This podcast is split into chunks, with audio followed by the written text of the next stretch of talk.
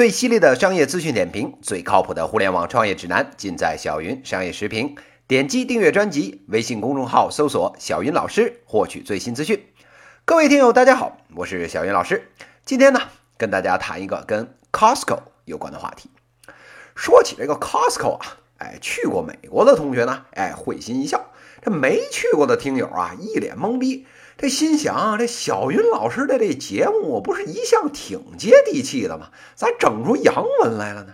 哎，您别着急，这 Costco 的中文名字呀叫好事多，市场的市，多少的多。哎，虽然啊这名字听起来土的掉渣了，但是啊人家背后名头大了去了。这 Costco 呢是美国啊最出名的几个零售超市之一，就连啊小米的这个雷军雷布斯去过以后啊都赞不绝口。那好好的一个美国超市，却成了我朝的这个互联网界的网红。那这个 Costco 到底有什么过人之处呢？哎，这要是细讲起来啊，一个学期也讲不完。不过呢，大方向总结下来，也就是如下的三点。这第一个特点啊，就是商品少而精。Costco 活跃的商品也叫 SKU，哎，只有三千八百多个。哎，您还别觉得多，这个啊，只相当于沃尔玛的十分之一而已。换句话说呢，一个东西您啊，顶多有两三种选择。所以啊，您要不是爆款啊，那趁早啊，那就把货架让给别人。那为什么这样整呢？哎，因为您货品少，又是爆款，所以啊，这单品的备货量哎就特别的大。到了这个供应商那边砍价，哎，您腰板挺得直啊。哎，这个单品爆量的这个策略啊，作为一个零售企业，人家玩的溜溜的。哎，这个可不是什么互联网的专利。这第二个特点啊，就是不靠毛利赚钱。刚才说了，您量报上去了，那加点价，这能赚上不少钱嘛？哎，您这可就错了。人家 Costco 啊，他不赚这钱。全世界大家伙呢都想着怎么增加毛利，只有那 Costco 呢，天天琢磨着怎么才能少赚一点。整个 Costco 的毛利水平啊，平均只有百分之十。如果呢高过了百分之十四，那就得 CEO 批准才行。我的个乖乖！这么低的毛利水平，我们家自家零售百分之二十到百分之三十的毛利都差点亏死。您这百分之十不是自掘坟墓吗？哎，您别着急，小云老师这话没说完呢。这所谓这个东边不亮西边亮，人家赚钱啊不赚在商品上面，人家赚在会员费上面。Costco 每年呢要交这个五十到一百美元的会员费，靠的是拉人头赚钱。这二零一五年为例。别看人家商品啊亏损了一点六亿美元，还挺心疼的。但是人家会员费是二十五点三亿美元呀，净利润快二十四亿了。哎，那根本没耽误赚钱。这第三个特点啊，就是随便退货。那什么叫随便呢？哎，就是随时随地随性的退货。那一般的超市啊，出了门那恨不得就不能退了。稍微有点良心的退货呢，是七天之内。您啊还得鞠着躬，陪着笑脸，免不得啊被这个客服部门的大妈翻着大白眼挤了几句。哎，就觉得啊您是这个臭屌丝占了人白富美的便宜。但是啊，在这个 Costco 里面，这个退货呢从来不问原因，不限时间。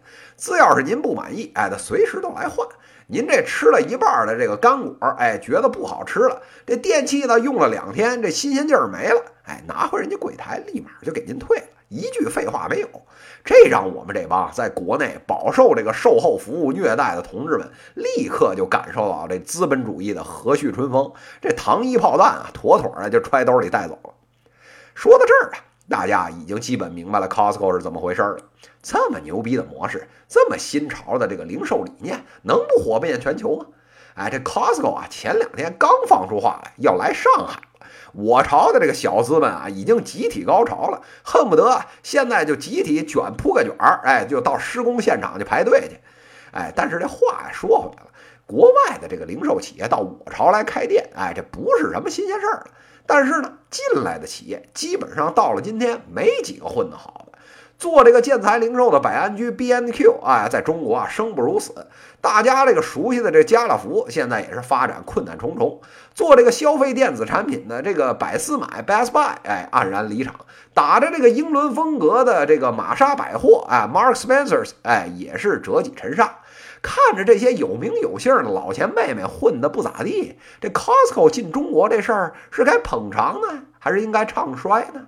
哎，小云老师琢磨了一下。这回啊，哎，我这屁股还是挪到这个唱衰这头吧？为什么呢？哎，听小云老师啊给您说的说的。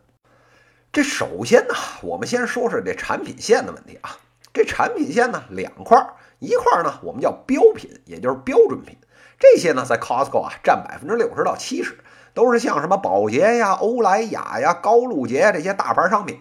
这块儿没什么可说的，绝大部分零售渠道都能拿得到货，形不成竞争力。哎，这个暂且不谈。我们啊就来说说另外这百分之三十到四十的自主品牌。这个前十几年啊，这个 Costco 靠着自己的影响力，哎，玩了命的推，哎，推出了自己这个 Kirkland 的这个品牌。哎，您还别说啊，以美国本土而言，人家质量确实非常过硬。同样的东西，比其他的大牌啊便宜百分之三十到四十。哎，这着实啊吸引了不少消费者。好了，今天您到中国了，我问了您，哎，您做不做本土化呀？哎，不做，哎，那您供应链不跟着走啊，继续放在美国，哎，那您呀进口税就交着，那价格优势呢是半点没有。您这一着急呢，哎，要开这个本土品牌了，哎，那就更乱了。在美国呢，您这产品品质敢拍胸脯，哎，这国内您能找得着这么高标准的二三线牌子吗？哎，这些年啊，中国的这个二三线品牌不是一般的苦逼。不但呢一直受到这个一线品牌从这个原材料啊、销售渠道啊、广告维度的踩货，哎，同时呢还要面临这个淘宝、京东啊这类电商疯狂的这种冲击啊，这两边的夹板气受着，这眼泪呢只能往肚里吞，哪有足够的资金和时间成本来严控质量、研发创新？哎，结果啊，这国内的供应商与一线品牌的差距啊，现在是越来越大。哎，况且了，中国的消费者这两年啊，正处于被什么网红推荐呐，什么红点大奖啊，什么小红书啊，什么 Cosme 大赏的这个榜单呐，洗脑的这个阶段。哎，这个二三线的牌子，您啊，要是像这个名创优品啊那样五块钱那搓堆卖，哎，那还行。那正常的这个零售啊卖，哎，你还真不一定卖得出去。更坑爹的是吃的东西，哎，您只要是敢在中国大规模搞本土化做这吃的，哎，这一不留神呐，各种添加剂就超了标，那肯定啊被我朝当成了这资本主义的黑典型，这放这三幺五啊游街示众了。这其次呢，哎，咱们再来谈谈这个赚钱的问题。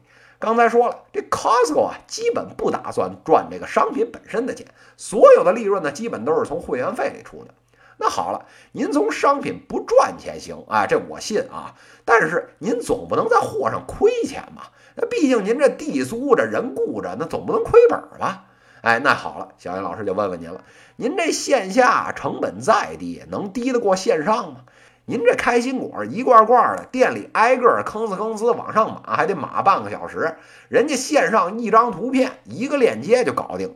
再说了，您不是量大拿的折扣低吗？您量再大，您能有京东、淘宝大吗？我就不信了。哎，一个是这个上海一小撮小资啊，周末逛街去买；一个呢是全国人民啊，敞开了二十四小时买。您是供应商，您给谁低价呀？哎，这时候听友就不服了，说老子我打折卖，卖死也要比这个京东卖的便宜啊！好了，小云老师这说一句，哎，您还真以为这是自家后院啥都能由着性子卖啊？一般这个小品牌也还则罢了，这真正一线品牌的这商品，没有一个是不要求这个市场垄断的。任何主流渠道都不允许乱价销售。而且您 Costco 不是精选超市吗？那选的东西肯定都是有名有姓的。那好了，那假如说您在这儿比其他渠道都低五十块钱，哎，您信不信三天之内各个渠道就开始串货了？哎，这种事儿能不被厂商立马给拍死吗？哎，落到最后啊，您这最后卖的跟京东一样贵，还年年呢交这么贵的会费，这脑残程度，哎，这一百瓶脑白金也救不回来。然后呢，我们再来看看这个退货问题。哎，刚才聊了，这 Costco 啊，接受无理由一个星期退货，哎，这个消费体验啊，好的简直不要爆棚了。哎，可是呢。这事儿要放在这个我朝，哎，这就好看了。咱 Costco 先不说啊，咱看看京东啊。人京东现在也是对会员有多少多少天退货，但是呢，哎，最近这条款是越来越严了，好多都取消了。为什么呀？这穷山恶水出刁民啊！这互联网上就是这刁民最集中的地方。这开心果吃了半袋啊，封上口给人退了。新电脑买回来，哎，换个旧电脑装回盒子里，哎，这直接就退货了。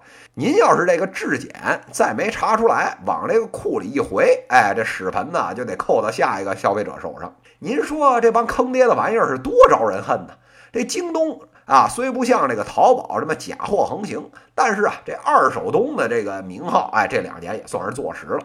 这回到 Costco，哎，您只要是敢把啊美国那一套诚信体系带过来，我朝的老百姓啊，分分钟教您做人，退货退的您啊怀疑人生不算，这试吃试吃呢，能吃空您的货架；偷东西偷东西呢，一个月能偷你百分之五的营业额。哎，这气得您啊，恨不得下个月客服部门架挺轻机枪冲进店里啊，全给他们突突了。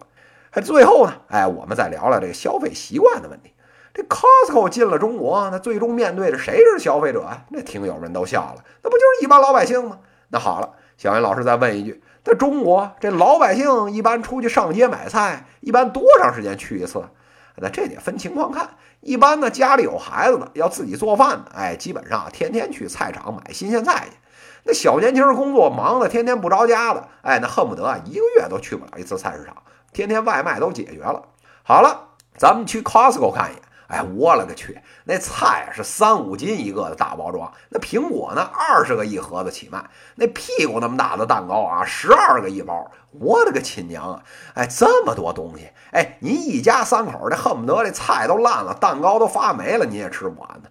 哎，但是人老美不一样啊，人家又不计划生育，对吧？一大家子啊，七八口人啊，洋人啊，那一个小姑娘的饭量恨不得顶俩中国老爷们儿。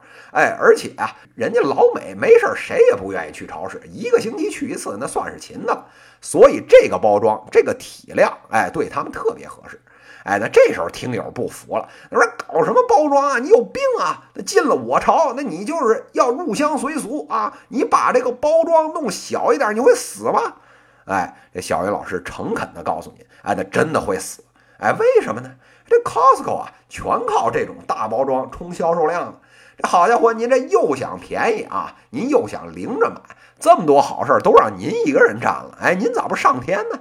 哎，这更况且了，咱这还有社会主义万能的淘宝和京东啊！这个电商天朝要说是第二，那世界上哪个国家敢说是第一呀？那就连这生鲜食品啊，一线城市最快一俩小时就送您门口了。您这开着车去这五环外的 Costco，堵在半路上还得堵俩仨小时，人家京东到家都给您送门口了。您说我是有病啊！我非开车去这个 Costco 找罪受，这东西东西没电商上面全，这青菜青菜还没家旁边菜市场新鲜。这一来二去还去 Costco 买东西呢，那都不是顾客啊，那都是香客啊，都当那是做庙给这美国人上香去了。说到这儿啊，大家伙都明白了。Costco 在国内啊，那真是凶多吉少，一步三个坑。这要不小心着点，那八成啊又步什么百思买啊、玛莎百货的后尘了。但是啊，话又说回来了，那这 Costco 在国内一点出路都没有吗？哎，小云老师觉得啊，这话也不能说太死。虽说呢，这大面上不行，但是这里面啊确实有机会。这最大的机会呢，就在服务上面了。您每年不是收了这会员费吗？哎，这会员费除了这补贴货品之外，哎，是不是还能提供一些老百姓比较需要的服务啊？那什么服务适合放进 Costco 里面呢？哎，小鱼老师觉得啊，一个是餐饮，哎，这个是必须要进的。哎，您没看那 IKEA 里面，哎，那几个破肉丸子加这个什么土豆饼，哎，都卖的火爆的，您连位置都坐都坐不下了吗？哎，中国老百姓啊，那没什么别的爱好，就爱吃这两口。您这 Costco 里面，哎，要是提供几个特色餐饮，哎，那肯定人气爆棚。哎，这是其一。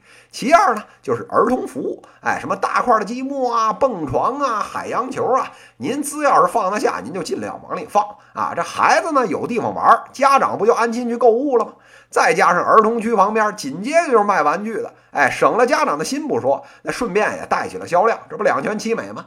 这其三呢，小云老师建议啊，这 Costco 啊，不妨搞个这个小规模的体检中心，搞几个这个白大褂啊，做做这个常规体检，量量血压，测测视力什么的。您这一家几口去了，老爷子呢被几个白大褂摁在那儿一吓唬，哎，您这孝心一泛滥，哎，这不立马呢就多拎两盒鱼油，哎，保健品回家了吗？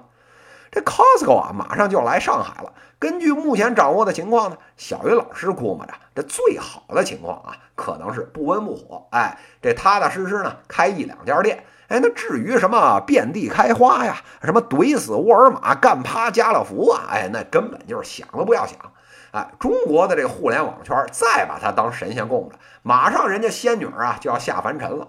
哎，这洋庄稼如今长在了中国的土地上，消费者呢换了黄皮肤，那再加上呢社会主义万能的淘宝、京东，哎，围追堵截，您要再是只是靠着原来那点基因啊死撑，哎，怕是等不到这个开枝散叶，一年都撑不下去，就蔫吧死翘翘了。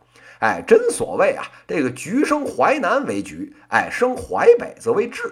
哎，Costco 这棵洋庄稼到底能生出什么幺蛾子来呢？哎，各位听友啊，我们啊不妨跟小云老师一起拭目以待。